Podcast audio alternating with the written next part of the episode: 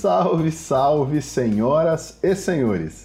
Seja muito bem-vinda ou muito bem-vindo a mais um episódio da segunda temporada da nossa série de podcasts 10 Minutos que Importam. Eu sou Edberto Santos e o meu trabalho é ajudar pessoas assim como você a se transformarem em quem realmente merecem ser. Pessoas mais felizes, mais bem-sucedidas financeiramente, mais bem-sucedidas em seus relacionamentos, com uma vida plena e realizada. E eu vou lhe ajudar a conseguir tudo isso lhe ensinando a identificar e controlar melhor as suas emoções.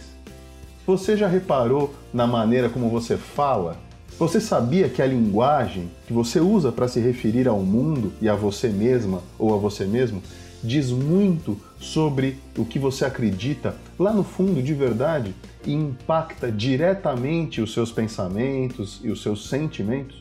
Portanto, a maneira como você fala e a linguagem que você usa estão profundamente relacionados com a sua autoconfiança e é justamente sobre isso que a gente vai falar hoje. Então, pode soltar a vinheta.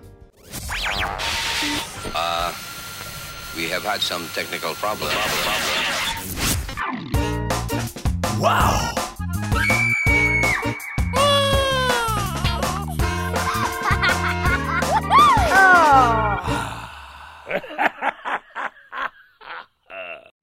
Pouco mais de 10 anos, quando eu ainda era um publicitário e tocava lá a minha agência de propaganda junto com meu sócio, a gente contratou uma moça muito simpática, muito atenciosa, muito competente e que sempre fez um excelente trabalho desde o primeiro dia.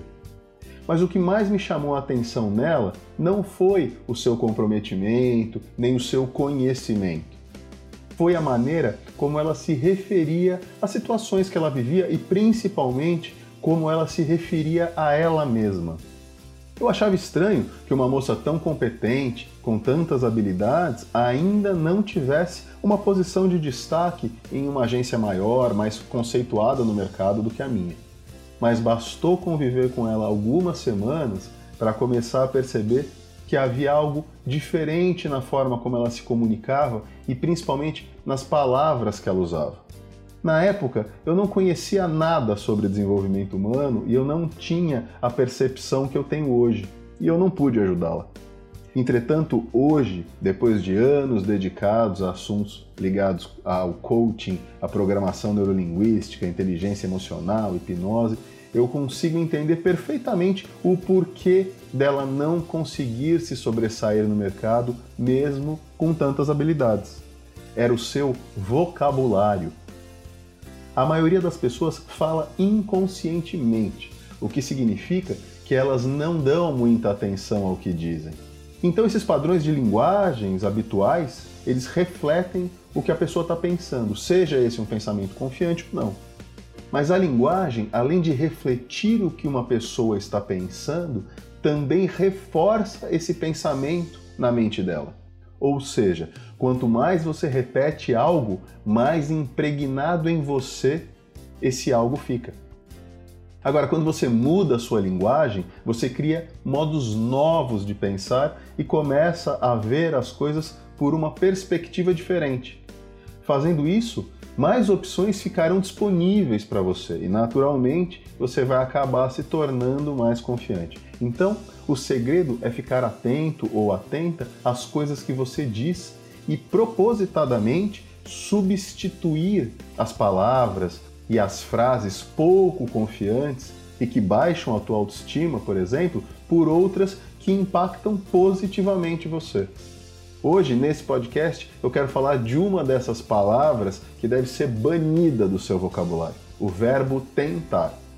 Quando você diz que vai tentar fazer algo, você já está se permitindo não fazer. Tanto isso é verdade que muitas vezes, quando a gente não quer dizer não para alguém, a gente diz: "Ah, eu vou tentar fazer isso para você". A gente faz isso porque a gente sabe que usando o tentar, a gente se isenta da obrigação. Além disso, tentar demonstra dúvida na sua capacidade de execução daquilo que você está se propondo. Então, ao invés de dizer que você vai tentar emagrecer, diga eu vou emagrecer em três meses. Ao invés de dizer eu vou tentar ser promovido ou promovida, diga eu serei promovido ou promovida ainda esse ano. Em vez de dizer eu vou tentar dar um jeito nessa bagunça, diga eu vou arrumar minha mesa ainda hoje.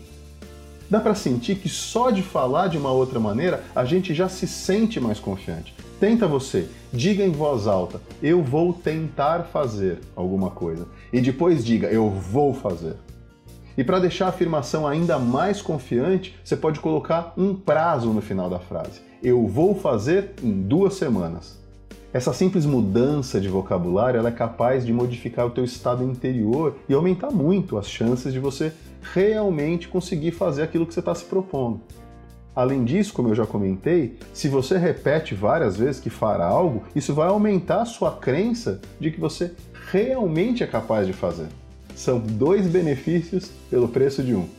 E se você tem uma história sobre a sua autoconfiança ou a falta dela, ou se tem alguma dúvida mais específica sobre esse assunto, escreve para mim. Você pode escrever para o e-mail contato@mrcoach.com.br ou entrar em contato lá através do site que é o www.mrcoach.com.br. Sempre lembrando que Mr. Coach se escreve MR Coach com CH mudo no final. Por hoje é isso. Encontro você a semana que vem no nosso próximo podcast. Até a próxima. Tchau.